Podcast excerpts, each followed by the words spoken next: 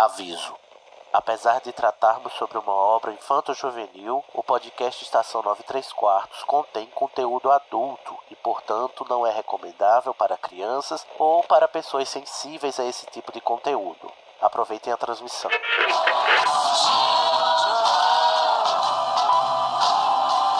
AD chamando, me escutam? Temos um novo boletim do tempo. O raio acertou. Repito, o raio acertou. Isso, como dizem, é a sua viagem. Desculpa, Harry, eu vou ter que deixar você. Dumbledore deve estar querendo. Deve estar querendo me ver. Bom, é, seu trem sai em 10 minutos. A sua passagem. Você poderia embarcar em um trem. E pra onde me levaria?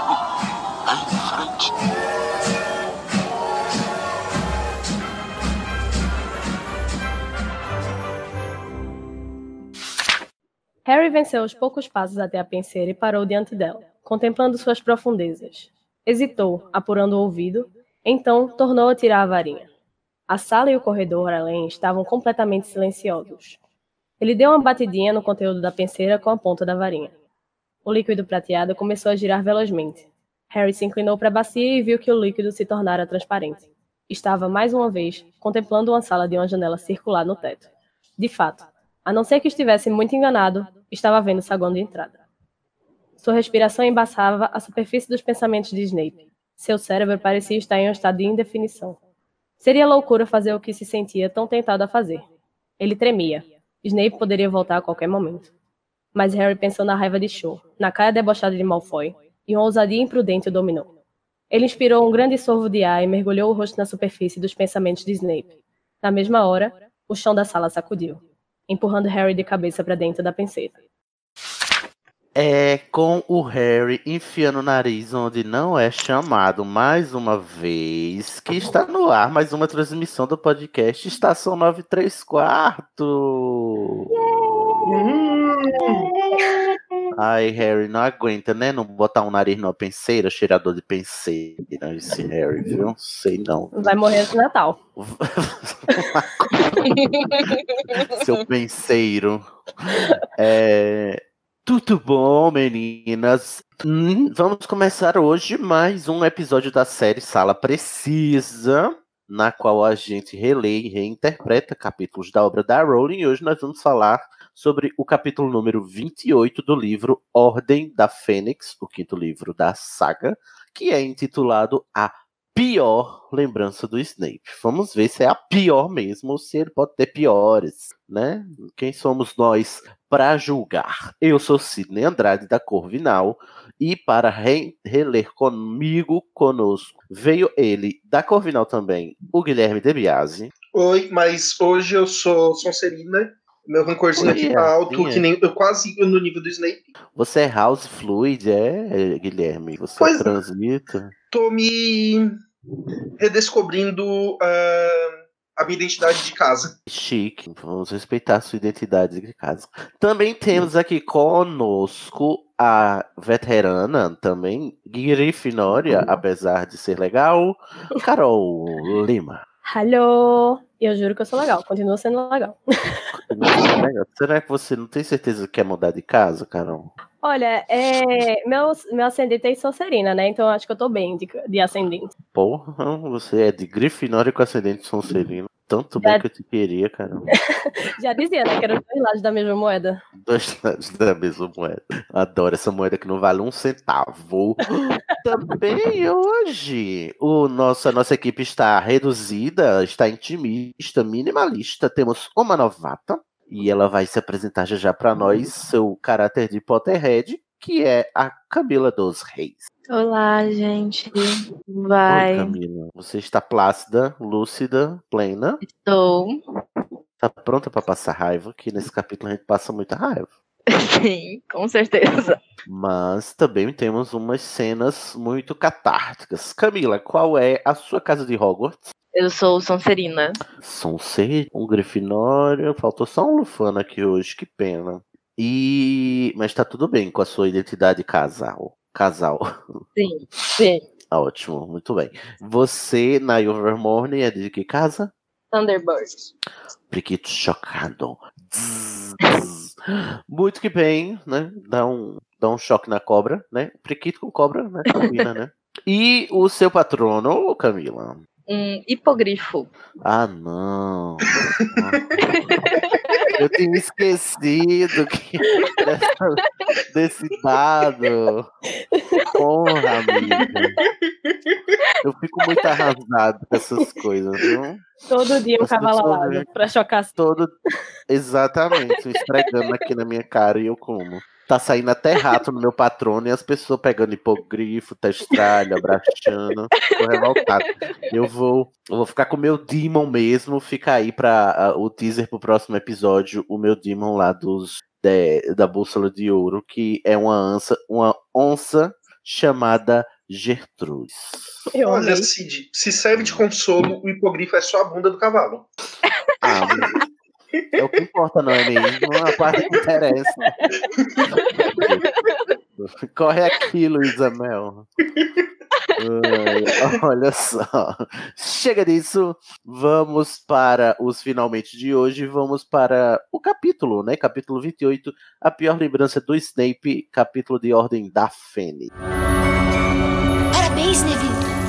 Você achou a sala precisa. Ah, o quê? Francamente, vocês não leem, não?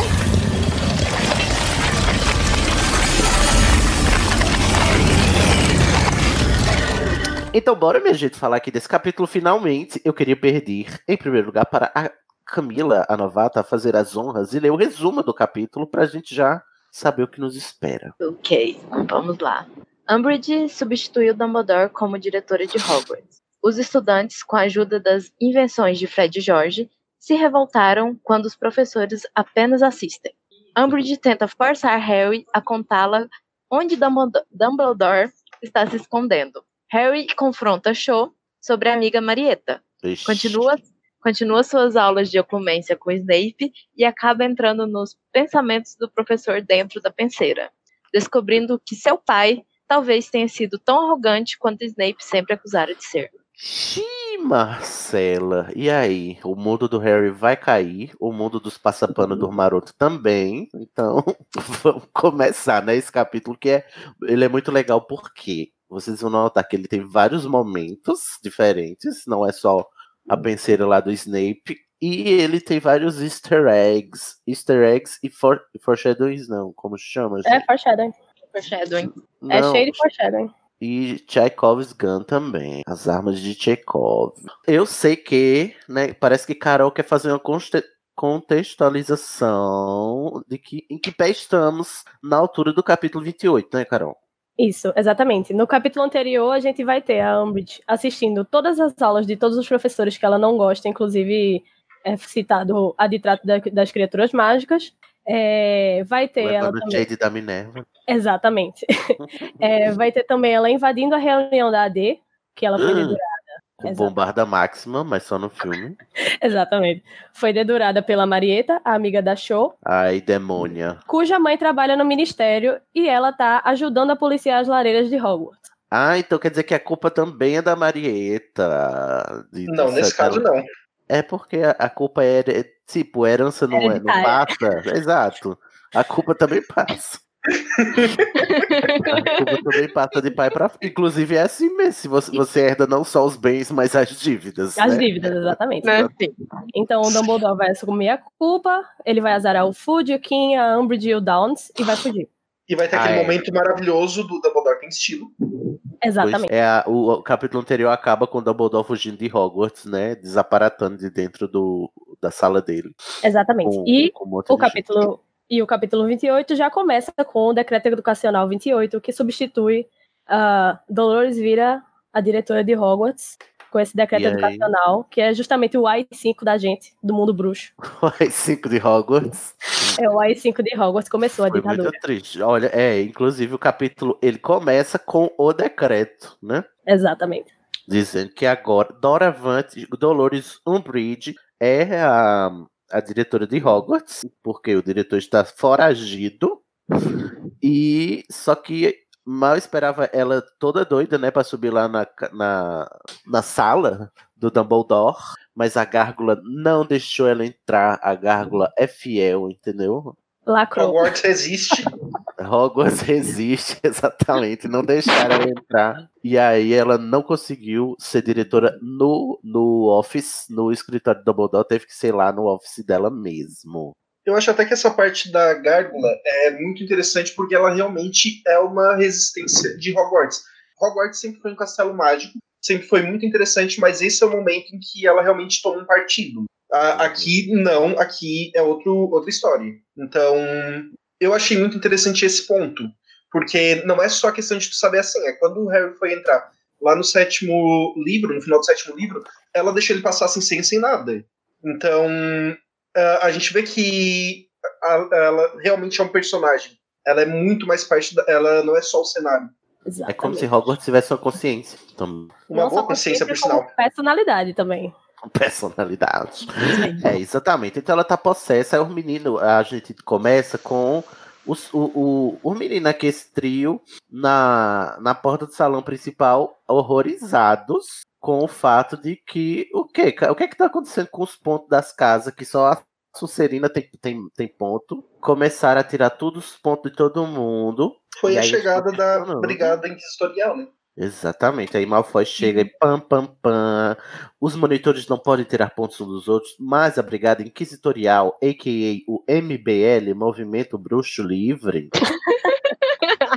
pode, né? Que a Brigada Inquisitorial é, é os reacinha recrutados pela Dolores para fiscalizar e patrulhar o, o, o castelo, né? E tipo assim, fazer, ver se as pessoas estão fazendo coisas que não deveriam estar fazendo. Que é o que? Estudar, né? Aprender coisas importantes, ao invés de estar só, né?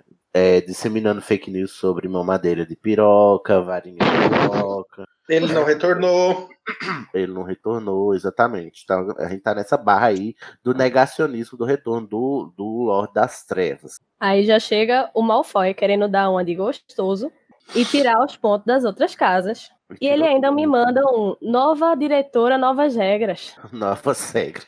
Ou seja, né, gente? Novos Nova era. tempos. Uhum. Meninas usam azul, meninos usam rosa. Nova era aqui em Hogwarts, com Dolores presidente. E aí, é, ninguém acredita, mas era verdade, porque eles ficam vendo na frente dos seus próprios olhos os pontos, tudo subindo, ficando só as esmeraldas da Sonserina lá marcando, e tá todo mundo lascado. É bem interessante aqui, porque a gente vai notando como a Umbridge vai sugando toda a alegria de Hogwarts. Ela é um dementador em Hogwarts. Ou, pelo menos pro, uh, pro leitor, porque a gente vê pelo ponto de vista do Harry. E tudo que ele gostava em Hogwarts vai desaparecendo. Tanto que uh, depois que ele é isso do time, com a Dolores fazendo... Uh, aterrorizando nas aulas de defesa contra as artes das trevas, ele fala que o que uh, mantém ele feliz é as reuniões da Armada de Dumbledore. E Uhum. até isso ela tira dela, uh, dele. Então, quando começa esse capítulo assim, a gente vê. Maldita. A gente uh, tá realmente aterrorizado, porque não tem mais Dumbledore, tem a Brigada Inquisitorial. Meu Deus, onde é isso é o fundo do poço? Então. Tá minando todo, todos os motivos que o Harry tinha de sentir que Hogwarts era seu lar, né? Isso, e aí é o que vem aquele momento do final do quarto livro, quando ele fala para os gêmeos que a, a, risadas vão ser importantes no futuro, e é o que a gente vai entender daqui a pouquinho, pode continuar. Exato, porque inclusive o, a primeira ferramenta de uma mentalidade fascista é retirar de você seus motivos para lutar, né? Você não tem, se você não tem um senso de, de lar ou até um senso de identidade, coletividade, grupo, né? Você não tem por que lutar também, né? E, e também mina sua energia, porque se você tá esgotado mentalmente, porque tá tudo uma bosta, é claro que você não vai conseguir resistir, né? Então, é o né, recurso. venho aqui dar os louros, né, pra JK, que a gente critica, mas ela tá sendo super eficiente em mostrar uma ascensão de, um, de uma ditadura autoritária. Mesmo com esse capítulo tendo sido escrito há seus 20 anos atrás, e continua super atual. É, ela tá ilustrando na Umbridge a ascensão de um governo fascista em Hogwarts. Aí, nesse meio tempo, o, o, o Malfoy vai embora, né? O MBL vai embora, os tontos do MBL vão embora. E aí chega Fred e George dizendo que, ah, não se preocupa não que ele tentou tirar ponto da gente também, mas a gente nem deixou porque o Montag, né? Que é um também uma pessoa. Olha, anota essa informação, gente. O Montag também era da Brigada Inquisitorial e ele ia tirar pontos dos gêmeos Weasley, eles não deixaram, enfiaram ele dentro de um armário sumidouro. É legal que assim, os gêmeos Weasley, eles tocaram, não, ou foda-se, de um jeito que eles fazem o que todo mundo gostaria de ter feito, mas tem aquela barreira moral. Sim, que Tipo assim, é a gente não sabe onde ele né? vai parar. Sim. Eles, não têm- eles não têm mais nada a perder, né? Na real, porque eles já meio que desistiram. É anarquia total. O que é ótimo também, porque é, é nesse momento que a gente realmente precisa que eles sejam isso. Que eles busquem a anarquia, que eles façam do jeito que for, porque pro leitor é muito sufocante esse momento. É, e eles mesmos dizem assim, ó, é, mas vocês vão ser, vocês vão se encrencar com isso aí, né? Que vocês fizeram isso com a Montag. Eles, ah, foda-se, a gente tá nós ligando, nossa carreira acadêmica. Nós não vamos seguir carreira acadêmica, a gente é empreendedor, sabe? Vamos ser coaching. A gente vai seguir toda uma carreira de empreendedorismo, de palco e de logros e magias. Então a gente não precisa de escola. Vão ser coach. Coach. Coaching de logros. coach. Mas é, a gente tem esse foreshadowing aí super importante do armário sumidouro, que já tinha aparecido antes. Aonde? Ele tinha aparecido ah, Na na, Câmara de Borges- Beta, ele apareceu Na duas vezes. Borges Bucket. Exatamente. É O- verdade. o, Harry se escondeu dentro dele na Borgin Bucks. Olha o E- perigo. Exatamente. Mas Olha o perigo. Nessa época ele ainda não tinha sido quebrado. Ele foi quebrado depois, quando o, o Nick quase sem cabeça manda a pirraça soltar ele em cima da sala do Filch pra, pra tirar o Harry daquele apuro que ele tava lá. Isso foi que, em que capítulo? Nesse livro, Ordem da Fênix? Não, isso foi no, na Câmara Secreta. Ah, tá. Então ele esse tá armário quebrado desde então. Tá quebrado desde então, né? Aí, porque ele tá quebrado, aí eles depois colocaram na sala precisa. Exatamente. Né? Que Depois, a gente vai descobrir onde o Montague vai parar. Montague vai pra... Exato, vamos ver. Mas, enquanto isso, o Fred e o Josh estão dizendo assim, ó, eu, se fosse vocês, eu me escondia, porque se vocês forem vistos com arruaceiros como nós, a sua reputação não vai ficar muito boa, porque a gente vai fazer agora uma brin uma Brinks muito inocente. Coisa leve. E a gente quer que a Umbridge se foda mesmo. É das poucas vezes que eu gosto do Weasley, porque é quando eles têm alguma relevância, os gêmeos. Embora eles sejam um personagem só, né? Não tem diferença nenhuma. Eles só completam uma frase do outro, mas a frase é sempre a mesma. E aí ele diz assim, ó, a gente tem que fazer um pouco de rebeldia aqui pra Umbridge se tocar. Aí, né, vai todo mundo embora, todo mundo pega o bacon, porque não querem, não querem se associar a isso. Mas, antes que o Harry possa sair pra algum lugar junto com o Rony e a Hermione, chega quem? O Filch. O Filch. Eu acho ótimo que o Harry já, já chega no. Não fui eu! É, ele já tá É, o esperando que ele, tá, que ele vai levar a culpa pelo que os gêmeos ainda não fizeram. Aham. E aí o Filch. Ah, Adorei, tá nota consciência dois Pesada, não essa é atuação. Não fui eu. Aí o Filch tá dizendo: escuta aqui, a diretora tá chamando você lá na sala dela, vá. Aí ele vai. É, eu acho que é engra... eu acho engraçado que nesse, nesse trecho diz que o Filch tava todo serelepe cantando, cantarolando, porque ele tinha a esperança de que a Umbridge iria liberar as torturas nos alunos, entendeu? Não, e ele fica assim: ah, se vocês soubessem que eu podia chicotear vocês e amarrar vocês pelos pulsos, ninguém, fa- ninguém faria, ninguém fica fa- ficaria fazendo essa sujeira no castelo, essas travessuras. Se o porte de arma fosse liberado, não ia ter assalto. Não, é que eu acho bizarro, porque o Filch ele não tem magia e ele tá querendo pendurar adolescentes com uma arma, basicamente porque a varinha é uma arma, pelos tornozelos. Depois eles não vão ficar com raiva e jogar uma azaração nele que vai transformar ele num sapo. Ou Mas- e depois tocar fogo nele. Nessa descrição aí que ele queria amarrar e, chicotear, eu só escuto a música Arrancar o couro. 50, 50 tons de cinza, assim. Love me like you do, love me 50 tons sem, sem palavra, sem palavra de segurança, né? you Gente, isso é muito errado. do, Love me like you do. Inclusive tem fanfics de, de Snape com os gêmeos Weasley, né? Deus me cena livre. 50 Nossa. tons de cinza. Nossa nas- nas Senhora. Cid, essa é a área da Larissa, não é com a gente. Ai, gente, Larissa. E Larissa, hein? Morreu ou foi pra Record? Cadê ela, gente? Morreu ou foi pra Record? Larissa, você vida, minha querida. Por favor, se você estiver ouvindo, dê uma piscadinha. Já dizia, né? A destino pior que a morte. É, o Dumbledore diz, né, inclusive.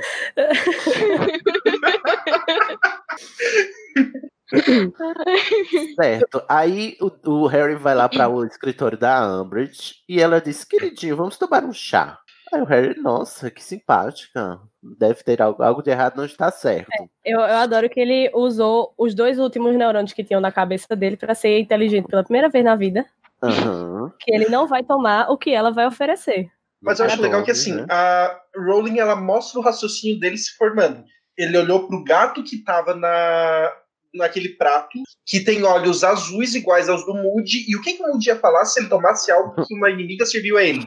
A bronca, E né? o que já é um bom foreshadowing pra gente se lembrar onde é que vai parar o olho do olho tonto Moody. Ai, isso dói. Isso dói. É Mas tava lá. verdade. Tava lá o tempo todo. Só você não viu. Só o Moody não viu, né? Que tava sem olho. Mas eu acho engraçado Cara que assim, capacitista, uma hora dessa. Gente, eu posso, eu sou cego, eu posso. Eu acho não- engraçado que a, toda a questão da Umbridge ah, né, nessas coisas coloridas é, é basicamente uma fadinha, que é o que ela vai se tornar mais tarde quando ela vai pra Disney, né? Porque, ah, onde, ela, onde ela vira uma fa- a fada da Bela Adormecida. Da Ah, Cinderela. Não, é Cin- da Bela Adormecida. a, Bela a da. Cinderela é É a a. Helena, a Helena Bonham Carter. Ah, A é. Bellatrix. A Bellatrix, que é a No da caso- Cinderela. As vilãs de Harry Potter acabam se tornando fadas da Disney. É que elas ficaram traumatizadas, né? Era muito. Tem, tem, tem outro personagem que também virou uma fada. O Cedrico. Sim, sim. o Cedrico. O Cedrico virou uma Não, fada. mas agora o Cedrico é um morcego. Respeite Cedrico, tá? Não, Agora mas é eu acho, morcego. eu acho maravilhoso quando tu coloca a foto da Bellatrix do lado da fada da, da Cinderela, porque ela segurando a varinha, a varinha de duas formas diferentes, só que em uma ela tá toda trevosa e na outra parece que o unicórnio vomitou nela. né? É maravilhoso tu Nossa, olhar. mas é. E assim, Ai, ela, eu lembro que assim, eu tava detestando, eu fui assistir o filme da Cinderela, eu tava achando um saco, porque é a história da Cinderela. Desculpa quem gosta. Obviamente. Mas aí, Não, cara, é. Conto de ela parece, ela horrível. domina a cena. Ela é maravilhosa, uma- a cena dela. E aí Eu depois fico- ela vai embora, eu fico assim, meu Deus, volta, pelo amor de Deus. Eu fico com dificuldade de imaginar a Helena Bonham Carter toda trevosa, góticazinha, suave de fada. É um É, a, a. Helena Bonham Carter, loira, de cabelo arrumado, porque essa mulher nunca tá com cabelo arrumado. É ela tava tipo, todo penteado, loira e com vestido de unicórnios. E, tipo, toda alegrinha, fofa, toda e fofa, e maravilhosa. E fofa. Olha, eu acho que É ela tem, ela tem potencial pra ser a próxima Tilda Swinton. A tem- Helena? Aham. A Helena, ela só Mas- tem que parar de trabalhar com o marido dela, né? Com o ex-marido Só. dela. Ah, mas ela ela só separou, faz né? o mesmo. Já o é, o ex-marido. Mas ela só faz o mesmo papel. Ela É, ainda primeiro- trabalha com ele, mesmo separada. O primeiro passo ela já deu. Porra, amiga, né? Arruma um agente melhor aí, fica sai dessa zona de conforto, né? Bom, aí a Umbridge oferece chá pra ele, como disseram aí, ele diz, o Moody, não acho que eu deveria tomar chá, ele vai só fingindo, e a, e a Umbridge, muito sutil, né, que ela é muito sutil mesmo, né, quando viu que ele bebeu, pergunta, e aí, cadê o Dumby, né? Será que está em Alagoinha? Não sei, Harry fica assim, não sei onde está Dumby. Ela disse, não sabe, é, querida? Não, não sei, Tipo, pior que o Harry, né? Realmente não sabia. Mas aí ela chega com outra pergunta de raspão e, e o Sirius? Cadê o... Aí o Harry. "Ah, Por essa ele não esperava. chega ele engui assim. Ele, não, não, veja bem as coisas, as situações mudam e tal. Ele diz, não se faça de besta, que eu vi vocês comunicando com ele na lareira, lá, uns meses atrás. Então pode desembuchar. Ele disse, mas professora, você está delirante, eu não bebi nada. Ou, eu não falei com ninguém. Ela disse- aí ela revela que é só a lareira dela que está liberada, né? As outras estão grampeadas. Achei, as outras lareiras de Hogwarts. Ela dando essa de, de vilã que conta seus planos Nossa. pro herói conseguir, pra conseguir pensar em alguma coisa. Um ponto interessante nesse caso é porque essa poção que o Harry acabou de tomar tem dois pontos, na verdade. Um é que o Snape adulterou ela. Então o Harry tecnicamente não estava em risco, mas pelo menos ele pensou antes. E o segundo foi que o Snape depois usou de desculpa para não dar mais poção de da verdade para ela. Porque, ela disse, é, porque ele disse que ela gastou tudo. Lá no final, antes deles irem pra floresta, né? Quando ela sequestra eles, né? Exatamente. Ele fala que ele adulterou a poção, o Snape. A revelado mais tarde. Ah, tá. O Dumbledore fala, se eu não me engano. Quando é, o Harry fala que o Snape odiava o Sirius, aí ele assim, não, ele tem ajudado, ele deu a poção adulterada pra professora Henry. Arrasou. Eu adoro que todo mundo conta com a, com a burrice do Harry. E é até também pra justificar por, o que é que aconteceu depois que o Snape foi chamado lá na sala, quando ela tinha capturado a, a armada, né? Armada. É, O, o Snape, o, o Harry dá aquele, dá aquele toque, né? Eles pegaram o, o almofadinhas É, e Snape só foi filme. avisar a ordem. No caso. Aí o que que acontece? Não, de repente, não mais que de repente, bum! Aí chega, chega o Filch dizendo: Vem cá, senhora, corre aqui, senhora, tem um negócio aqui muito louco. Que era o que os Weasley, os gêmeos Weasley estavam aprontando, que é eles explodiram todo o seu arsenal de fogos de artifícios mágicos ao redor do, da escola e fizeram o maior Aue. Nossa, que ano é hoje? O maior Aue. Aí ela vai, é, ela desesperada, né, querendo coisar, e diz, ah, ela faz o estupefação, eu acho engraçado isso, faz o estupefação num, aí piora a situação, ela diz, Filt, não é pra, estupe, não é pra estupificar o- os fogos, o pobre do Filt nem faz magia. Nem fazia magia, o pobre. Disse, tá bom, tá bom, o pior é que ele vai, né? Mas imagina que cena hilária. Filch batendo nos fogos com a vassoura pra cima. E aí gêmeos só na risadinha, assim, que eles estavam dizendo, ah, quando eles tentam desaparecer, é, eles dobram de, de tamanho, dobram de quantidade. Isso. Aí os professores começam a chamar, né? Ela, Eu adoro. porque eles afirmam que eles têm a capacidade de acabar com aquilo, eles só não sabem se eles têm autoridade. autoridade. Exatamente. Eu amo. É, o, o, o Flitwick, né, disse, "Pro- é, ó, por favor, senhorita Bond, chame ali a diretora, porque eu não sei se eu tenho autoridade suficiente pra, né, me livrar desses fogos de artifício. Isso porque eles já estavam, né, com, com aquelas inspeções na, na cabeça e tudo, como a, a Carol falou no começo, né, que ele encheu o saco de todo mundo. Isso aí, mais uma vez, J.K. mostrando pra gente brilhantemente, né? Um exemplo de desobediência civil. Maravilhosa. Exatamente. Você quer o poder, agora faça, né? Ah, e é muito bom que a Umbridge termina essa, eh, termina essa parte dela completamente cagada. Toda acabada e a gente só rindo, porque finalmente ela se fudeu um pouco. É, ela chegou onde ela tanto queria, né? Virou diretora e o primeiro dia dela foi simplesmente Só horrível. Aham. E eu achei o quê? Foi pouco. Foi pouco, né? Inclusive, vai pior depois. Aí o. o- Só que na verdade, olha só, como os gêmeos Weasley são é, né, empresários, empreendedores, na verdade, eles, além de, de- Eles são muito ambíguos, né? Eles fizeram um ato de desobediência civil, um ato revolucionário, mas ao mesmo tempo eles estavam promovendo o seu merchandising, entendeu? Então. Empreendedores. Empreendedores anarquistas. Será que os, os, os gêmeos Weasley são anarcocapitalistas? É que Ai, assim, não. é, eles estavam fazendo uma promoção pro público deles. Todo Sim. mundo ali odiava a Umbridge, ver ela se fudendo por causa de um produto deles, obviamente é um ótimo merchandising. Aí ele fica pegando os pedidos lá e diz: Ó, na, na nossa loja vai ter tudo isso. É, não podemos. E pra gente ver como bons funcionou de verdade, até a Hermione fica tomada pelo sentimento. Uhum. É, se bem que a Hermione Da- foi da rebeldia. mais da Umbridge, porque ninguém atura aquela mulher. Sim. Aí vai todo mundo dormir de boa e o Harry começa a sonhar de novo, né? A gente tá nessa barra dos sonhos do Harry desde o começo do livro. Ele tá tentando alcançar uma porta lá que a gente sabe que é do Ministério da Magia. A gente depois descobre que é a sala do, dos mistérios, né? O salão dos mistérios. Mas ele quer entrar, quer entrar. E nesse sonho aqui ele quase entra. Ele entra na, na antessala. Aí quase entra na sala que ele queria, que a gente vai saber depois, que é a sala das profecias, né? Cheia da bolinha. Mas aí é acordado por um porquinho voador, né? Dos fogos de artifício do, do- dos gêmeos. E aí eles, ai que droga! Eu tava prestes a ver o que tinha lá dentro, ele ainda não sabe, né? O que é. Mas, na verdade, o que tá acontecendo é que o Voldemort tá cada vez mais entrando na cabeça dele e manipulando os sonhos dele, porque, na verdade, o desejo de entrar naquela porta não pertence ao Harry, e sim ao Voldemort, que é ele quem quer saber. O bizarro é que assim, ele tá com, ele faz isso achando que o Harry sabe onde é aquilo que ele sabe o que tem lá. Mas se o Harry sabe sobre a profecia, ele não precisa ir até lá. Mas o Harry não E sabe. aí ele fica um Mas-. Mas saber sobre a profecia não é saber o conteúdo da o profecia. conteúdo da profecia, exatamente. Tava, a a gravação tava lá. nessa parte me dá uma raiva do Harry, porque é todo mundo dizendo a ele que é perigoso, que não sei o que, que pratica oclumência e ele cagando. Ai, Harry, responsável. Eu, pa- eu passei, na verdade, eu passei esse, esse capítulo todo com raiva do Harry.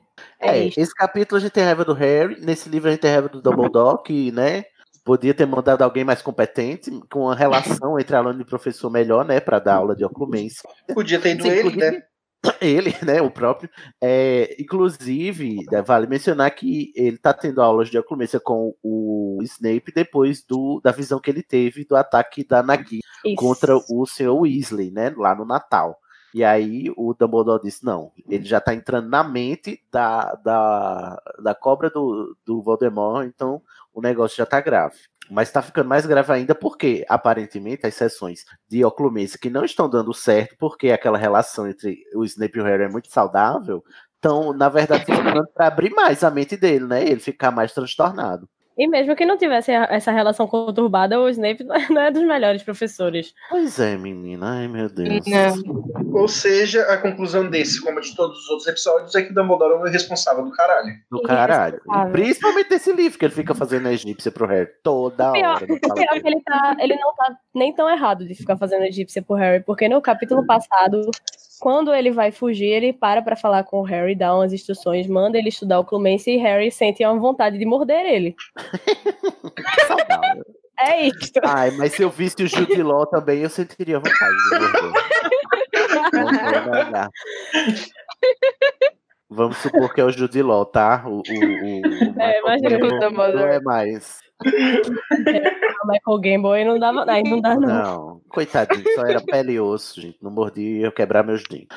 Então, mas imagina a raba do Jude Law, gente. Uma mordida ali. Ai, que suculência. Então o Harry acorda com uma cica- cicatriz no. E ele não diz a ninguém esse, esse irresponsável, porque os alados e brilhantes pairavam pelas janelas enquanto ele ficava todo mal, porque né, tiraram um dele. O que ele quase conseguia. Aí ele ficou passando o dia inteiro assim, todo bolado. E, e porque também o Snape disse: treine oclumência, treine oclumência. E, na verdade, o que ele fez foi, na verdade, piorar, né? É, e nessa hora a consciência dele pesa um pouquinho, que ele lembra que no outro dia tem aula de oclumência e ele não treinou uma vez. Não, não, tre- não. É, mas é aquela coisa, quando a gente odeia o professor, a gente vai de mau gosto, não adianta. Então, ah, a gente não tem apego pra, ah, pela matéria, a gente não tem vontade de pensar naquilo. Ah, o Harry, querendo ou não, o Snape infernizou a vida dele desde o primeiro ah, livro, não tem como. Ele, por exemplo, a questão de poções. Ele se deu mal em poções durante todos os livros até o sexto, quando ele foi aprender com o Snape pelo livro. Mas o Slughorn também era um professor. ah, era outro tipo de atitude com o. Harry. É, se for parar pra pensar, Snape tá infernizando a vida de Harry desde quando ele era um bebê. Essa merda toda foi culpa dele. Ai, é, mas Aí a gente vai é ter o pai uma- do Harry. Aí a Ai, gente não, vai ter. para. Sige, não vamos entrar nessa história. Aí a gente vai ter uma aluna na, em todo o ano do Harry que é muito boa em poções, apesar do Snape, porque ele também infernizou ela pra cacete, mas a Hermione conseguiu ser uma boa. ah, ser, ah, ser boa em poções, mesmo com tudo que ela. ah, com tudo aquilo. É que a Hermione é autodidata. A mulher, quando é boa em tudo, né? É, Aí o, o Harry engra- só acha engraçado. O Harry tá todo cabisba porque ele não treinou oclumência e vai levar um carão do Snape quando chegar de noite. Mas ao invés dele treinar, ele vai fazer o quê? Jogar quadribol. Meu querido, olha o que você tá fazendo, meu querido. Você tem um negócio importante. O mundo bruxo tá nas suas mãos e você vai jogar quadribol. Ah, pô, tô cansado de ficar indignado com o Harry do, do, do, do Ordem da Fênix. Bem criativo, mas é, é por esse caminho mesmo. É brilhante. Mas, gente, olha, cenas lamentáveis agora. Aviso de gatilho se você é defensor da Cho Chang, porque não tenho palavras doces para o pior casal do mundo. Mais É. conhecidos como Cherno e Bill. Cherno e Bill. Não é possível. Não tinha Gente. como esse casal dar certo de jeito nenhum. então o- todo mundo deveria adorar essa cena, porque é quando acaba de vez. Olha, mas, Mas é eu- é tão idiota que não tem. Não tem. Não, Os mas dois, na verdade, são não muito idiotas. Não tem como defender nenhum dos dois. Não tem como defender. E o que eu acho maravilhoso é que, tipo assim, isso, é, eu trabalho numa escola de ensino médio, gente. E é isso, aí- é isso aí, a vida do adolescente é essa cavalga- cavalgadura mesmo, assim, as pessoas, eles são assim. Só não É- tem um é- bruxo das trevas tentando matar eles. Não, mas é, é exatamente, é muito real esse, esse diálogo aqui. Um diálogo porra louca que não faz sentido nenhum, mas por algum motivo eles entendem que eles não vão ficar mais juntos. A partir disso, né? Eu acho que é, foi, acho, fiquei o quê? Chocado. Bom, a gente sabe que ele tava flertando com a Show desde o quarto livro, né? Desde o Cálice de Fogo, aí agora ele conseguiu, porque o Cedrico morreu, né? Ah, agora o, o terreno está livre. Isso ele já tinha se beijado lá no Natal, lá no Mistletoe. No, como é Mistletoe em português? Não. Milestone. O quê? Oi? Como? Pra mim é. Milestone. Milestone? O que é Milestone? Guilherme? Ah, acho que eles chamam de guirlanda, na verdade. É um Guirlanda? visco. É visgo. É um É visgo. É visgo. É, embaixo daquela coisinha que as pessoas se beijam lá na Inglaterra. Eu não sei porquê. No Natal. Nos Estados Unidos também. Muito romântico, né? Aí eles se encontram, eles estão assim, meio assim, né? Porque é, ele levou ela pra tomar café lá no Madame Padfoot e, e ele, ai, a Hermione, eu tenho que encontrar com a Hermione, a Cho já tá virada com a Hermione. Olha, estimulando a rivalidade feminina, porque o- não pode ter uma amiga mulher, o, o hétero não pode ter amiga mulher. Mas A enfim, É que ela, ela, ela começa a querer pra passar pano pra amiga que dedurou todo mundo. Sim, vamos chegar aí, inclusive, porque vocês defensoras da show, faxineiras da show, assemblem agora, tá?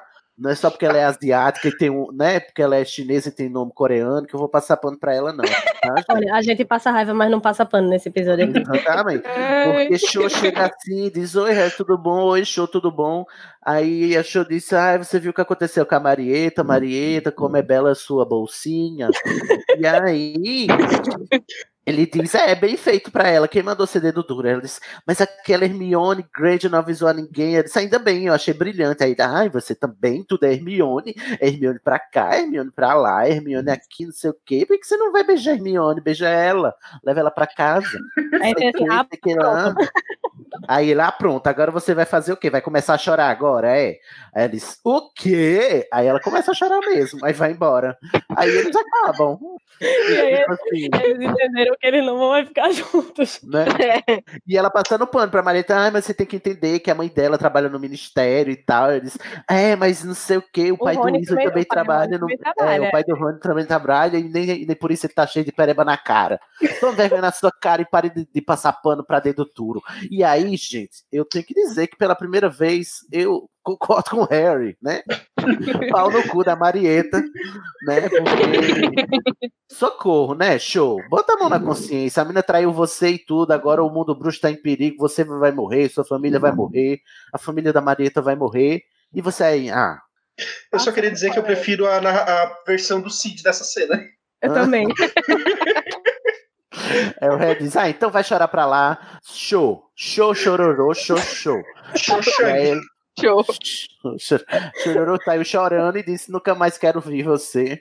E ele disse: Ah, também não. E aí o Harry vai possesso, porque já não bastava ele não ter treinado a Clemência, ter sonhado com um negócio lá com o Voldemort na cabeça dele. Ainda por cima ele vai estar transtornado, porque ele teve seu término aqui, né? O término desse negócio que nunca nem começou. Né? É é- olha, essa vida de adolescente não é fácil, né, gente? Altas barras, barras muito difíceis de- de superar. Oh. E aí ele desceu, né? Foi para as masmorras e disse: Vou me ferrar hoje, porque o Snape vai ver até a, a- a, sei lá, o, a costura do meu períneo.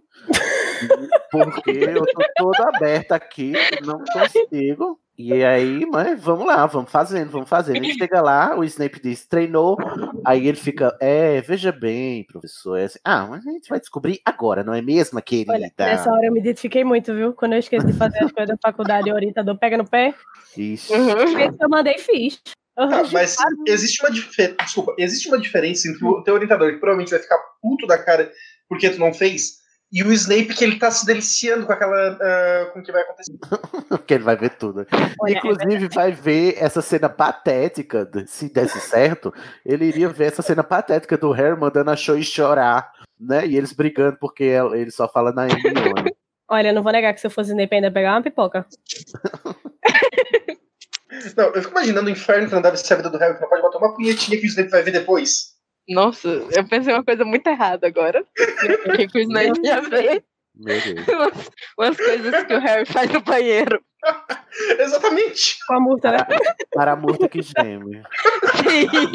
É verdade, gente, não é só a multa que é vo- voyeur do Harry. O Snape também é. Ele viu tudo que o Harry já fez. Gente, Verdade. Eu não queria ser o Snape nessa hora. Nessa hora eu, não. eu tenho empatia pelo Snape nessa hora, né? Que invadir a cabeça do Harry não deve ser. Deve ser um trabalho insalubre. Então, mas ele parecia feliz. É, sim. Esse é o Nossa problema. Olha Já furda na lama, né? Bom, Deus. mas estamos aqui na aula de oclumência, né? Tem a penseira lá do Snape, que o Snape vai tirando as memórias que ele não quer que o Harry é, veja, né? De caso ele consiga entrar na mente dele. E aí a gente, eu pelo menos me pergunto aqui nesse momento, então, tipo, você tira o pensamento e ele sai da sua cabeça e você esquece? O pensamento é tipo um arquivo de computador, você pode dar Ctrl C, que é copiar, ou Ctrl X, que é co- recortar. Tipo, não sei, fica assim, né? Ele Mas tirou e mandou que- pra uma, uma pasta com senha. uma, pa- uma parte privada Uma passa com senha. com um Touch ID. É, aí ele coloca lá em cena, mas o que dá a impressão é que, né, o, o- a, me- a memória sai da cabeça da pessoa, então o Harry não teria acesso, porque a memória tá lá na pensão. O pior é que quando você para pra pensar nisso, você fica, será que ele lembra que ele lembrava daquilo? Né? E Eu- aí, eu fico- se ele é esquecer de pegar a memória, né? Se ele esquecer de é pegar a memória, ele não vai saber que tem uma memória que ele esqueceu. Ele vai esquecer, ele vai esquecer da lembrança que ele tinha. Isso é muito paradoxal.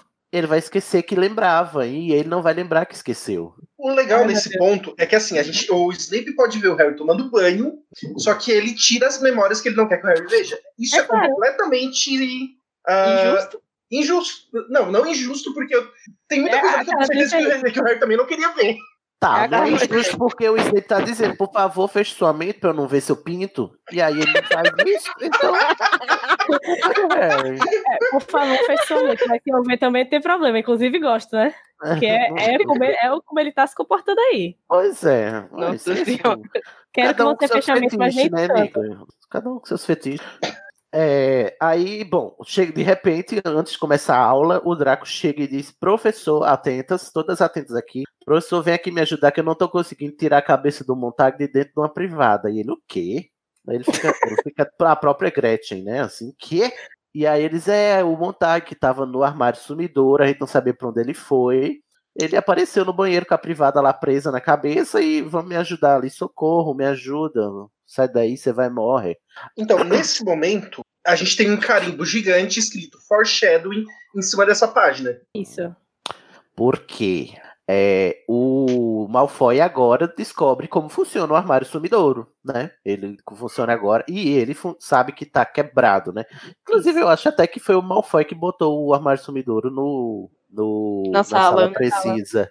Porque Isso. ele queria esconder isso pra tentar fazer, tornar isso útil, porque ele sabia que tinha um igual o par dele lá na Borgin Burks, porque ele frequenta a Borgin Burks, inclusive é, Câmara Secreta, a gente vê ele com o pai dele lá, né? E ele até pergunta pelo armário. E é falado depois que o, o Montague nunca mais foi o mesmo depois disso, porque ele ficou dentro do episódio de 24 horas, Deus sabe se onde, porque tava quebrado o armário, e apareceu preso Nossa. Ah, mas também não se perdeu grande coisa, né? né? E aí a gente né, percebe que, tipo assim, é, é, até o comentário que a gente tinha feito antes é que, tipo, quão interessante seria um livro do ponto de vista do Malfoy nessa hora, quando ele tá juntando todas essas peças, porque no fim ele viu tudo isso, e no final do livro, quando o pai dele vai preso e o Voldemort diz que ele vai ter que matar o Dumbledore só pra castigar ele, ele, ele junta todas essas peças para poder bolar o plano que vai acabar, culminar com o assassinato do Dumbledore mesmo, né? Então é aqui que começa a, a, a preparação dele, né? Tipo, ah, eu, eu sei que tem um armário que tra- teletransporta as pessoas, sei que ele foi, o Montag foi teletransportado dentro de Hogwarts. Ou seja, esse armário aí tem um negócio que a gente pode aproveitar. E daí ele pensou retroativamente, né? Eu posso usar aquilo, vou tentar consertar, já que tá quebrado, né? Porque eu não quero acabar na privada do Borgin Burks. Imagina, imaginando, isso em algum momento deve ter sido, tipo assim, alguma forma de contrabando de bebida alcoólica pra dentro da escola. Sim. Certeza. pra ter os dois pares desse jeito, na. Imagina contrabando de pó de fada. Pode falar. Ai, Aí é bom, é interessante a gente notar que tem aqui essa menção quando. Porque aparece do nada. dá a impressão de que aparece do nada, né? O, É, só que- o armário sumidouro no Enigma do Príncipe, sendo que tá aqui, presentíssimo. Ele tava aí, ele tava na Câmara Secreta. Só a gente não viu, né? Agora, um momento que eu queria dar a César o que é de César, porque a gente tem que elogiar quando tem que elogiar e tem que criticar quando tem que criticar também. Por que, diabos, a Lia Wyler traduziu James para Tiago e não traduziu Montague para nenhum nome que seja comum em português? Ai, amiga, nessa altura, no quinto livro, ela tava foda-se. Olha, eu tenho 800 páginas pra traduzir, tu acha que eu vou traduzir cada nome? Ai, não, Não, ó, não tinha aula de tradução naquela semana. Não, tinha, tinha, os é, é. Ou então o aluno que estava encarregado de traduzir o Montag, O estagiário. ele esqueceu, ela disse, ai, estagiários. Minha gente, podia ser tanta coisa. Podia ser Mário, podia ser Moreira, podia ser. Ai, gente. Não, não, não aceito. Mário Moreira, Moreira ficou preso. Se fosse Mário, era melhor ainda que ele tá relacionado ao armário e pronto. É, sabe Ia o Mário que tava atrás do E o armário. encanamento também. Exatamente. Mário Porra, Lia. encanamento Olha, também. na próxima edição, por favor, Rocco, por favor. Contrata um tradutor zoeiro. Aí o, o Snape vai e diz assim: não sai daí, não, não desgruda daí, tá, Harry? E ele vai. Eu, tipo, eu achei o Snape muito amador aqui, né? Bom, e aí o Harry fica lá. O Harry, que não pode ver uma penseira que enfia a cabeça dentro, tá vendo a penseira lá do, do Snape toda brilhosa, e ele faz o quê? Enfia a cabeça lá dentro. E aí é quando começa, de fato, a pior lembrança. Ó, Arrasou. Arrasou. Cid. Muito obrigado, foram anos de treinamento. Eu quero agradecer a minha mãe, ao meu pai, por ter me estimulado. a chegar a esse momento. Obrigada por 20 anos.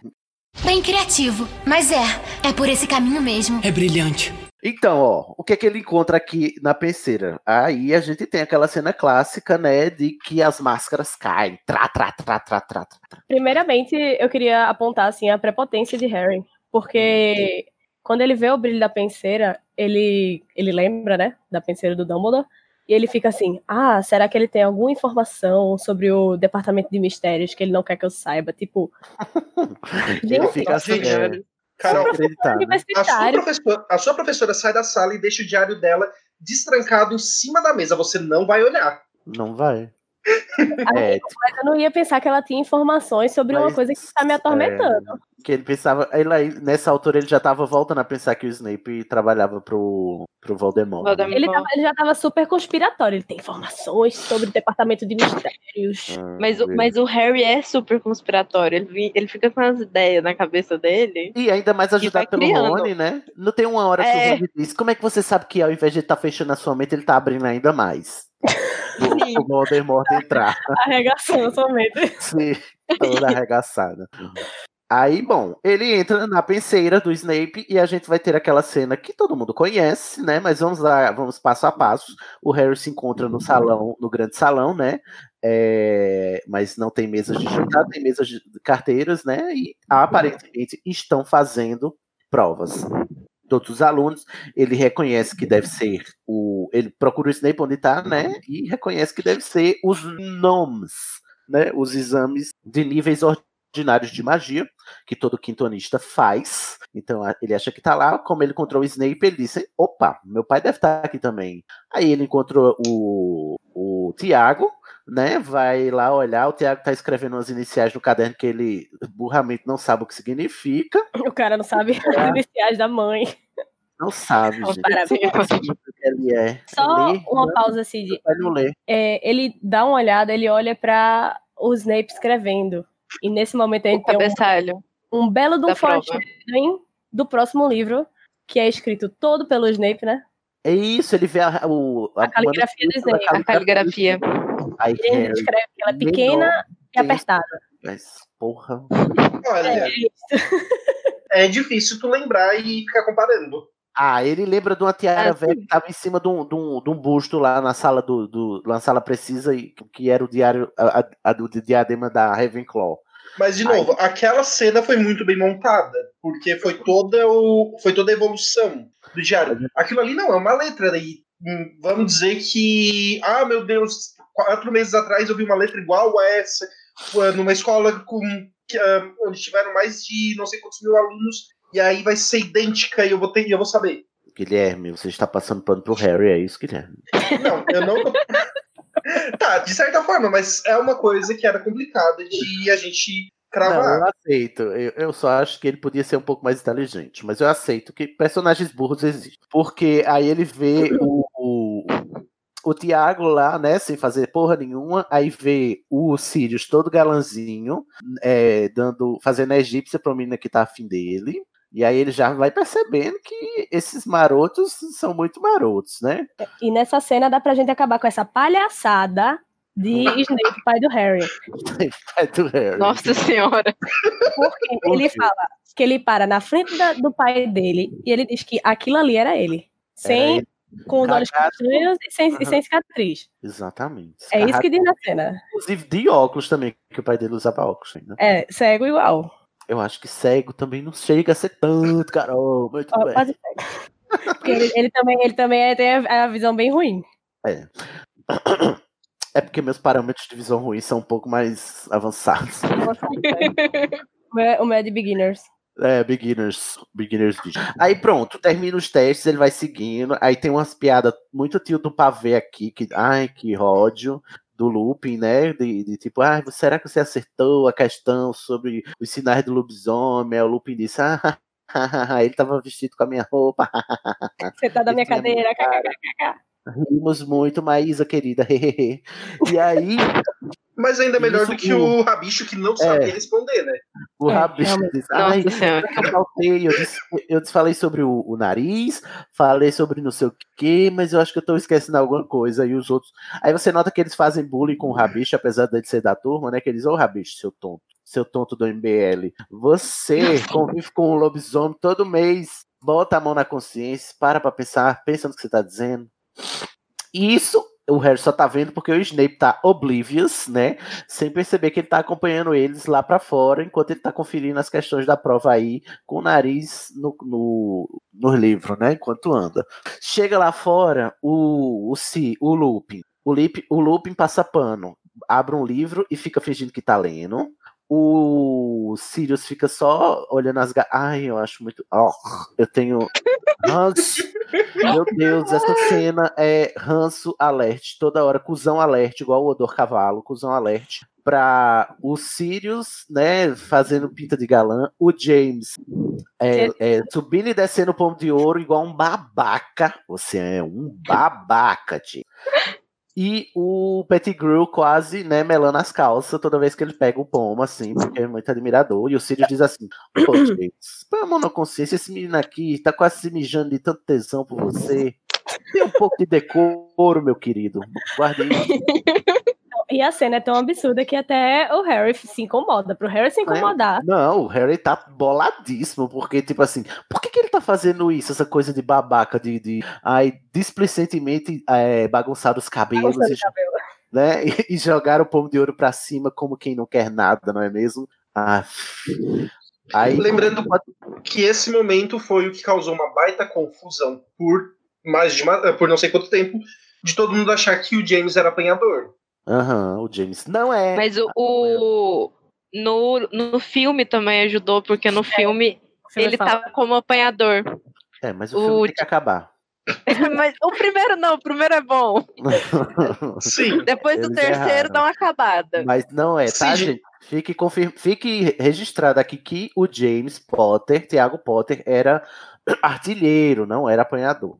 Serviço de Diga, utilidade Guilherme. pública. E a gente acabou de perder. Desculpa, a gente acabou de perder uns três minutos falando de quadribol. Ah, socorro. É, é porque assim, é, tá difícil entre falar sobre os marotos e falar de quadribol, o que é que eu tenho mais ranço, entendeu? E aí chega o, aparece o Snape e o, o Tiago diz: Opa, tô sem fazer nada aqui, vou fazer um bullyingzinho gratuito. Nossa, E faz, parte, né? essa parte é bem dolorosa de ler. É. Mesmo a pessoa sabendo que o Snape não é lá fluxicheiro, mas mesmo É, assim. porque a gente tá do ponto de vista do Snape, né? des- Dessa vez, né? Então a gente tende a, a empatizar mais com o Snape. Ele tá lá e ele usa aquele feitiço que no próximo livro a gente vai aprender também, que foi o Snape quem inventou, né? O Leve Corpus, que é um feitiço não verbal. E que se voltou contra ele. Feitiço. Literalmente. Você quer dizer que o feitiço foi um feiticeiro? Meu Deus. Exatamente. Literalmente. E o mais bizarro é que é justamente é um feitiço não verbal. E o Snape conseguiu espalhar esse feitiço pra escola inteira e foi usado contra ele. Uhum. Porra, Snape, você era mais mundo inteligente, dando voltas. melhor que isso. Não, eu acho interessante nessa parte que a gente vê que o Snape, com seus 15, 16 anos, já, já criando, assim, dois dos feitiços que a gente vai conhecer dele, né, no, do, do próximo livro, que seria o Leve Corpus e até o Sectum Sempra. E, assim, ele não perdia, não, em inteligência pros, pros marotos. Alô? Esse é um. Ele não perdia em inteligência, mas ele perdia em autoconfiança, né?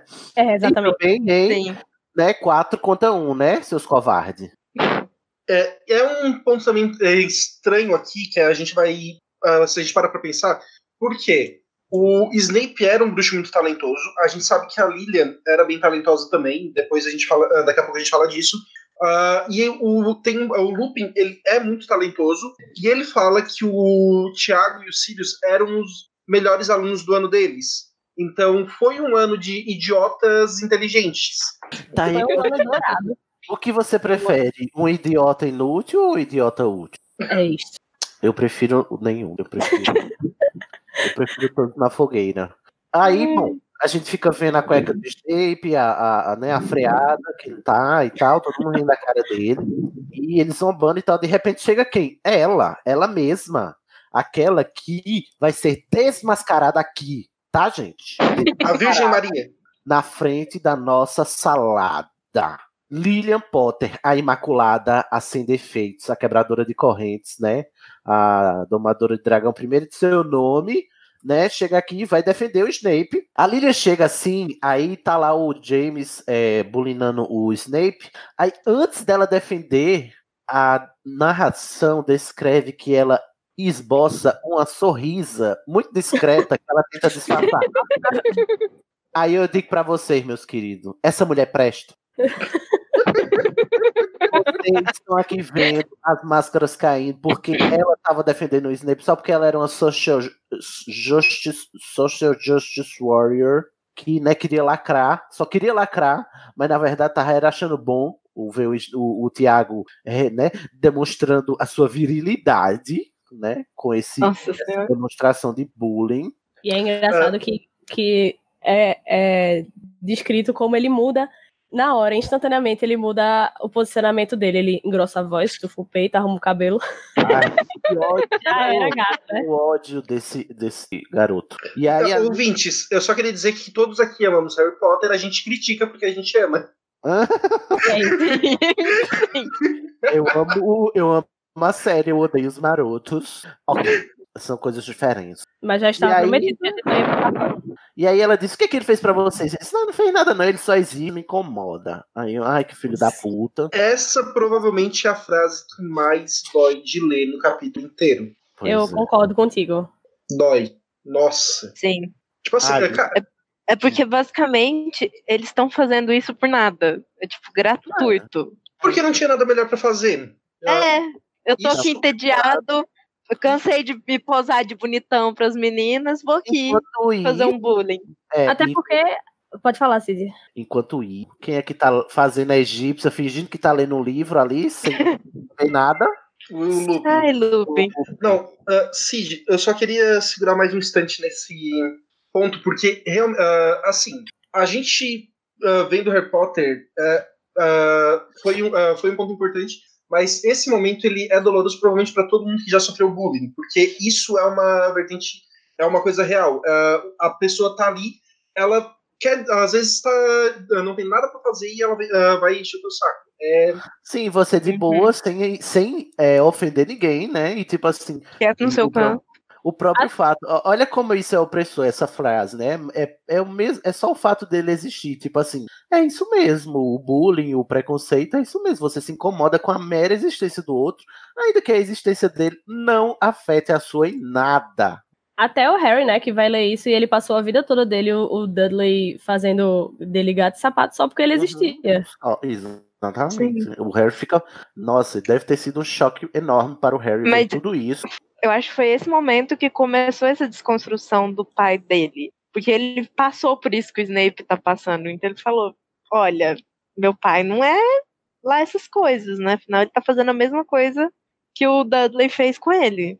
Então começou essa desconstrução do, dos marotos perfeitos, idealizados, bonitinhos, que eram Uhum. super legais. E assim, a gente fala do, da- ah, do Duda, só que na verdade não foi só o Duda, foi ah, como todo mundo tinha medo do Duda, ele, todo mundo da escola do Harry, quando ele tava no mundo Sim. trouxa, ah, literalmente ou atormentava o. Harry ou fingia que ele não existia. Então assim, Pablo, da próxima vez que for falar que o Harry é um garoto privilegiado, lembre-se que os primeiros 11 anos de vida dele foram um inferno. É. Eita. Indiretas, Ai. diretas. Quero voltar. Ótimo, adorei, nota 10. Quero, mas eu quero voltar aqui pra Falciane da Lilian. Lilian. Essa falsa, essa. As duas é? falcianes, né, que você tava falando antes. É porque, gente, Lilian é aquela ativista de telão, né? Quando o telão desliga, ela para de, de, de ser milituda, né?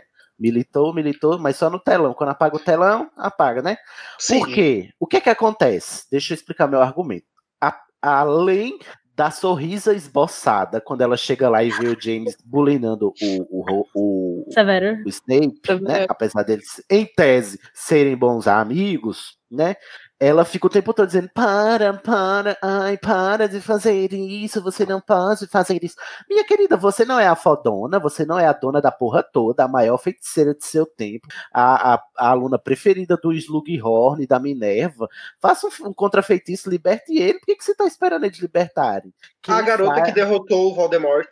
Pois é, aí, aí tipo assim, isso só me leva a acreditar que tipo ela, ela não tava ela tava defendendo só pra se fazer. Olha, Lilian Potter, a maior sonsa que você respeita. Ela só queria fazer pose, né, de boazinha, mas não fez nada pra ajudar. O Snape vendo isso, né, porque você, em vez de ficar dando trela pra esse boy lixo, podia ter me libertado aqui desse feitiço, porque esse feitiço é meu, inclusive eu provavelmente lhe ensinei também, então faço contra feitiço. Não, você tá aí batendo boca com ele, dando trela pra ele, então ele chamou ela de sangue ruim, porque ele tava de cabeça pra baixo. Olha, nessa hora eu vou passar pano pro Snape. Pablo, pega na minha mão aqui, Pablo. Porque o Snape ali sendo petrificado, sendo pendurado pelas costas, o, o sabe, a a freada da cueca dele aparecendo pra todo mundo e a Lilian só debatendo, batendo boca com o James, porque na verdade era uma punhetação, né? Ele, era aquele, aquela tensão que eu acho o ó, e aí a Rowling nessa hora ela caga comigo, porque eu acho o ó esse clichê do casal que se rivaliza pra depois se amar, né? O famoso Do amor e ódio. sai de cima. É, nem trepa nem sai de cima. E eles estão claramente nessa punhetação aí de, de quem é o mais é, durão, né? E o Snape tá ali sendo o. o sabe, o, o, Ransom, o, a, a, a barganha, a moeda de barganha deles. Aí eles, olha, não precisa da ajuda dessa sangue ruim, não, né? Até porque ela teve todo o tempo pra ajudar e não ajudou até agora. É tão tal que ela não fez porque ela não quis, que quando ela puxa a varinha, ela ameaça puxar a varinha, o, o, o, o Tiago e o Sirius, eles se olham assim, com- meio com medo, porque eles sabem que ela tem Exatamente. poder, ela é poderosa. Ela mas mas o Thiago vai lá e ameaça ela, falando que não me obrigue a zarar você, e ela fala, então solta ele.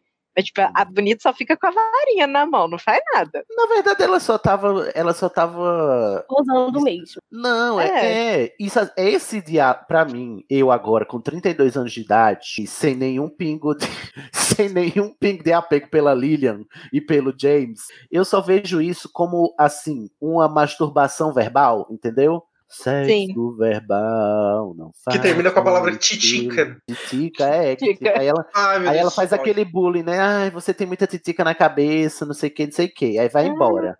Aí eles recomeçam a fazer o bullying e o coisa acaba, né? E a, a- essa paladina da justiça, da moral e dos bons costumes, deixa ele lá, né? Fosse tão boa assim, teria é, ajudado ele mesmo por causa do palavrão, palavrão, até porque se você fosse amiga dele de verdade, Lilian Potter, você entenderia por que, que ele estava ali naquela situação de vulnerabilidade e saberia que, né, foi um, palavrão dito no calor do momento. Ah, mas eu não perdoava. Você não perdoava Não, mas o, não, não precisa. Snape? Não- Não, não precisava precisa perdoar, só perdoar o precisava Snape. né, ajudar ele. Só tira o menino de lá. Até Não, não, eu não pra você perdoava. ter mais razão ainda, ó. Você me chamou de sangue ruim e eu ainda te ajudei. Eu sou melhor do que você, entendeu? Não, ela foi lá e deixou ele. É. Então, gente, vocês estão vendo aqui o mito caindo na frente da sua salada. Como é que está seu Deus agora? Eu te pergunto. Quando nem Lilian presta. Acho incrível que todas as facetas vão caindo, menos a do Hagrid, que foi justamente o único que não foi homenageado. Isso me dói o coração Pois é, Harry, olha. Nossa senhora. Porque ó, não ficou Dumbledore, não ficou Snape, não ficou, ficou James, não Sirius, ficou Lily, não ficou Sirius. O, o só a único Luna ficou. foi A a Luna também, a Luna ficou. Não, a Luna devia ter ouvido a proposta de assim, não, gente, não coloca que isso é uma má. Nossa, a Luna, nada. A Luna iria dizer, menina, tá tão simplesinho esse nome, coloca Lilian Luna, hahaha, de raio laser, bala de Ice. Tá É que assim, gente, eu, ponto de vista, o meu ponto de vista é, talvez desse pra colocar Lilian Rúbia, ou é, é aquela coisa, né? Não chegou a ter espaço. O próximo provavelmente seria Remo, uh, Remo Rubio. Ah, eu não ia aguentar. Nossa senhora. Remo Rubio, Eu não ia credo. aguentar. Só que a Gina deve ter ficado de saco cheio, né? Porque Com certeza. Saco Três cheio filhos de é útero cheio, né? Não aguento mais parir, Não. toda arregaçada. Detalhe, detalhe, a, Gi- a Gina teve três filhos e não pôde escolher o nome dos três filhos. Quem Nenhum. escolheu foi o Harry. É por isso que eu acho que ela se divorciou do Harry. Olha, se a gente for citar o livro que não deve ser nomeado, a Ah, peça, Nomeado? aquilo, ali, aquilo ali é uma família em ruínas. Claramente. né? Depois dali, só, só ladeira abaixo. Bom, Ah, aí acaba a cena com Ah, os gente, eu- marotos. posso só dar mais um uh, momento de ódio pra peça? Claro, sempre é bom. É que eu tava mais, vendo melhor. a história de Ilvermorny e aquilo ali podia ser uma peça, podia ser a peça de Harry Potter. Ah, ia ser Ah. incrível, velho. Seria maravilhoso. Poderia até ter um filme, mas eu acho que era mais legal como uma peça. Pô. E eles me fazem essa cagada. A cagada onde a Hermione, por uma decepção amorosa, vira o Snape, quando o mais provável seria que fosse o contrário. O Rony A viraria o cagada- Snape, o professor a- de quadribol cagado. A cagada é que a Hermione guarda um objeto super perigoso na estante. Mas, tá. Bastante. mas você não ficaria bem na sua. Amém. Aí, bom, terminou isso, eles vão continuar o bullying, mas a gente não vê, porque a Lily responsável deixou ele lá, né? Essa pessoa maravilhosa, essa pessoa imaculada. E aí, né? eu prevejo que eu vou ser muito criticado nesse episódio, mas tudo bem. É, o Snape chega na sala e, né, tá possesso com o Harry, fica branco, preto, verde, amarelo, azul, vinho. e diz, sai daqui, senão você vai morrer. É E porque aí o Harry, né? O Harry fica meio sem palavras, né? Porque ele, assim, ele meio que. Ele quase pede desculpa por causa do pai dele. Uhum, ali. ele, ele sentiu na pele o que o Snape passou, então ele tá num misto de medo, com decepção, com é, tristeza. É, é muito complexo essa. essa... O mundo E o- caindo, E o né? Snape, na verdade, ele ficou puto da cara porque ele acha que o Harry tá achando aquilo engraçado. É, Ele tá rindo porque ele tá louco. também. Sendo que Harry E tá ele é igual ao pai dele, né? Tá se Sendo que o Harry tá boladíssimo, ele sai da sala boladíssimo, porque, poxa, tudo que o Snape tava dizendo sobre o meu pai, talvez é verdade, né? E aí acabamos o. Só uma capítulo. coisa que eu queria acrescentar é que, assim, uma coisa muito legal do capítulo 29 é que mostra justamente essa crise de identidade do Harry. Depois disso tudo, porque é, todo mundo diz a ele, né, que ele é igual ao pai dele, não sei o quê. Uhum. E ele fica tão bolado que ele nem divide, assim, com o Rony, com a Hermione. Ele fica também pensando muito em, em todas as pessoas que disseram que os pais dele eram pessoas incríveis e que ele viu que não era bem assim. Olha só, antes da gente encerrar aqui a discussão, eu quero perguntar pra vocês sobre o capítulo em si, porque o capítulo é a pior lembrança do Snape, né? E aí a gente vê que, tipo, é, parando pra pensar aí depois do que a gente sabe que a gente vai ver das memórias do Snape lá na, na penseira, lá em Relíquias da Morte, né? No, no Conto do Príncipe, eu acho que é esse o nome do capítulo, né? Que o Harry vai pra, pra sala do Dumbledore com as memórias do Snape que tinha acabado de morrer. E aí a gente, eu, é, a pergunta que eu faço é por que é que esse capítulo se chama a pior memória do Snape, a pior lembrança do Snape, sendo que a Rowling já sabia, é, provavelmente a essa altura, que ia ter muita coisa pior, né, para ele lembrar depois. Eu, na minha opinião, né? Eu acho que o título foi escolhido assim, porque meio que esse capítulo é onde começa a cisão mesmo do, do Snape e da, da Lily. Depois desse capítulo, eles vão seguir com caminhos completamente diferentes. Ela cada vez mais andando com os machos escroto, os esquerdomachos da Grifinória, Uhum. e ele começando a andar com a galera do MBL. Até porque no, no Conto do Príncipe, né, a primeira memória que vem, assim, depois da, depois da infância deles, é essa cena que não passa, é, que não é descrita, mas aí logo em seguida é ela debatendo com ele lá na, no, na porta do, do salão comunal da Grifinória, né? Pedindo desculpa, e ela diz, é, mas você acha que eu sou sangue ruim mesmo? Ela diz, não, eu não acho isso de você e tal, mas é, mas você acha isso dos outros, então eu não sou diferente, né? Nessa hora eu, eu acho que a Lilian tá mais do que certa de, de romper com ele, né? Embora ela não seja tão gente boa assim quanto a gente imaginava, não é mesmo? É porque, na verdade, a gente. ah, só voltando pro ponto da cena, é que ah, quando a gente para pra pensar que essa cena ela tava incompleta no quinto livro, ela, ela inteira é o que a gente vê no sétimo, com essa parte do, do rompimento total, a gente vê que realmente é a pior lembrança, porque é o momento que ele perde a pessoa que ele mais amou. Uhum. Ah, não, é, ah, não é questão de, ah, quando ele. Tem muita gente que fala que é quando ele descobre que ela morreu. Não, ele perdeu ela ali. Ali. Uhum. Naquele dia foi quando ela rompeu com ele e foi algo bem feito. Ele estava se tornando. Os dois ah, eram adolescentes ah, problemáticos, mas ele estava entrando num caminho sem volta. Eles estavam fazendo escolhas diferentes, indo para caminhos opostos. Não, isso, mas mais cedo ou mais tarde iria acontecer, talvez. Né? É, eu concordo assim que é a, a pior lembrança do Snape. A gente acha que não, mas é porque a gente não vê ela toda, porque o Snape chega a tempo dele não ver o resto, né? De interromper no meio. Sim, que para na, na hora da cueca. Para- É, até porque ele tava, ela tava viva, assim, depois disso ela tava viva, mas ela tava viva, casada com um cara que ele odiava. Então, Tendo um tipo, filho, tendo um filho com esse sendo cara. da ordem. Exatamente. Não, na verdade, segundo a teoria, ela tava grávida dele e o, macho escroto que ele odiava ah, criando o filho dele. Para com essa palhaçada. Não vou. Na Oh, frente da essa- minha salada. Na frente da minha salada, não. Vamos encerrar aqui. Camila, dê para nós, Oi. assim, o seu o seu apanhado final sobre esse capítulo aqui, o capítulo 28 de Ordem da Fênix, a pior lembrança disso. Bom, na- esse capítulo eu acho que foi a- meio que a- o capítulo ponto pro Harry amadu- amadurecer. Que foi tipo assim, quando ele viu que não era tudo o bom e o mal, o certo e o errado, que os pais deles não é exatamente assim, digamos assim, as melhores pessoas do mundo, né? Não eram os heróis idealizados dele, que o próprio, que o próprio padrinho dele não era esse coisa toda que ele imaginava, porque ele idealizava eles demais da conta e agora ele viu que Sim. Olha só, meu pai era um escroto. que igual meu primo, que fazia coisa igual meu primo. Meu padrinho era um metida besta. O meu, o meu outro tio postiço lá é um Omito. passa-pano, Um omisso. um omisso. O outro é um traidor, então acho que eu tô bem de família, Tô né? Minha lascada. família tá ótima.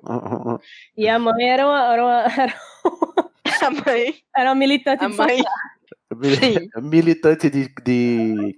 Como é? De telão. De telão. Nossa senhora, de Deus. Ele tá muito Ai. bem de família. Coitado do Harry, né? É por isso, gente, depois, ó, para pra pensar e não reclama do Harry chato no quinto livro. Olha por tudo que ele tá passando, entendeu? Você também ia ser um pé no saco. Nossa, você tá passando pano pro Harry. Ah. Ai, que bicha vingativa! Então aproveita e fala. aí, ó. Agora fala, Miriam, cadê tua voz? Fala o que é que tu acha do capítulo, Guilherme. Ah, então, para todo mundo que ficou com pena do, ah, do Snape, leve em consideração que o Snape é uma versão pobre do Draco. É. Ele, ele só não tinha dinheiro para ser igual ao Draco, mas ele teria sido exatamente o que o Draco Sim. é se ele tivesse dinheiro e cabelo loiro. O que é muito irônico, porque o Harry é a teria tudo pra ser o James se ele fosse rico também, né? Se ele, Se, se ele tivesse ele os tinha- pais dele, né? ele, é, tivesse- se- ele tinha dinheiro, mas não era rico, né? Não É, não, mas se ele tivesse, se o Harry tivesse crescido com o James e o Sirius do lado dele, Nossa. ele Nossa, seria que a- inferno. pior que aquilo. Aí aquele que não deve ser nomeado seria o Harry Potter, não o Não, o e- e- Riddle. ele, certeza que ele ia ser amigo do Malfoy. Ai, certeza. socorro. Conclua seu raciocínio, né? Então, tanto que, assim, o Snape, a gente vê o que ele se torna quando ele tem poder. O que, que ele faz? Ele vai atrás dos alunos, inferniza e tira ponto de todas as casas, menos da Sonserina. Ninguém vem nos comentários passar pano pra isso, porque o que ele fez com os dentes da Hermione é, a é o momento que eu mais odeio o Snape. Na, em, to- ah, em toda a saga. Ah, ele mata o Dumbledore, mas eu não odeio mais ele naquele momento, porque eu odiei quando ele fala- ah, zoou os dentes da Hermione. Ah, na verdade, eu adoro o Snape matando o Dumbledore, porque até é a porque- misericórdia, né? Ele fez isso pro bem, né? Não, É, mas antes sim. descobri que era misericórdia. Ah, tá. Porque, a- então, assim, gente, não tenham pena do, da vida do. Não tenham pena do Snape, tipo, beleza, ele tá, tem um pouco de pena, mas tenham em mente que ele era uma pessoa escrota pra caralho também. É aquele, é aquele momento, você entender ah, a- as coisas ruins que a pessoa passou, mas também né, Isso Ela não justifica. ela ser vítima deste, deste, deste, desse tipo de bullying não justifica o resto do comportamento dele. É aquela coisa, gente. Você não precisa escolher. Você pode achar todo mundo um lixo, entendeu? Todo mundo é lixo. Menos Hermione e a Minerva. Não, daqui. E a Luna? Esse é o show. Ô, Carol, vamos lá, Carol. Você, seu apanhado geral sobre este capítulo final. Então, é esse capítulo é muito rico, tem muita coisa diferente. Tanto que a gente começa no início falando sobre totalitarismo e fascismo e é, ditadores, e depois a gente E termina anarquia. com. É, e anarquia. E a gente termina com um baque desses de máscaras caindo e crise de identidade. Então, assim, esse capítulo é incrível. Ele mostra pra gente bem o início do- da merda acontecendo, que é justamente. é, Ele é muito rico, né? Muito rico esse capítulo. muito rico. Olha, É. alô, rumores, vocês acertaram, tá? Acertaram, Acertaram. muito, muito bem. Espero Acertaram na primeira parte. A gente sofreu um pouquinho na segunda parte. Ah, Ai, não. Deus, tá fala ótimo, foi discussão. incrível. Não fala dos alô rumores. Olha só.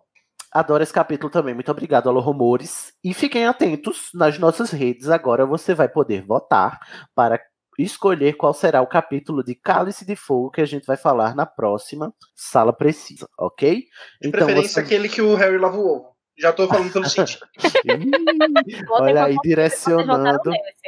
Direcionando os ouvintes. Boca de urna, será que pode? Então, gente, fiquem atentos lá nas nossas redes, tanto no Facebook, no nosso grupo, quanto no Instagram, quanto no Twitter, vai ter a votação, o link da votação do formulário, para você votar e a gente escolher qual será o próximo capítulo da próxima Sala Precisa, sendo um dos 37 capítulos de Cálice de Fogo. Votem com moderação e com consciência, tá bom? A gente termina por aqui. Vamos dar um tchauzinho mágico em um, dois, três. Cid, Oi. um último recado. Gente, votem. É, pede nos comentários para Sakura Card Captor seu próximo chave de portal depois da bússola de ouro. Pronto, É. pode continuar. É, inclusive, vocês já estão sabendo, né? é, esse é o episódio 49, o episódio 50 vai ser a primeira chave de portal, a Bússola de Ouro, tá bom? Semana, daqui 10 dias, Bússola de Ouro, a gente vai falar, estrear esse, esse formato novo que todo mundo pediu. Agora, vai me interromper de novo, Guilherme? Você quer ter, tem mais alguma coisa a falar? Liberte-se. Um tchau. Um, dois, três e tchau. Tchau. O Estação 93 Quartos é um podcast colaborativo, o que significa que qualquer ouvinte pode fazer parte dele, seja com indicação de temas, produção de pautas, enviando artes gráficas, editando áudio ou debatendo em nossas redes. Nossas tarefas são divididas em clubes. Descubra que clube colaborativo combina mais com você e se inscreva no Instituto de Magia e Podcast do Estação pelo formulário. Todas as informações que você precisa para participar estão no endereço www.animagos.com.br/impe. Veja a mágica acontecer nas nossas redes. Participe do grupo Alô Rumores do Estação 93 Quartos no Facebook. Siga-nos no Twitter e no Instagram em estação 934. Inscreva-se no nosso canal em www.youtube.com.br estação 934 para acompanhar nossas transmissões ao vivo ou mande um pergaminho para o e-mail berrador.934 arroba animagos.com.br. Agora vou me despedir. Até lá, mal feito, feito.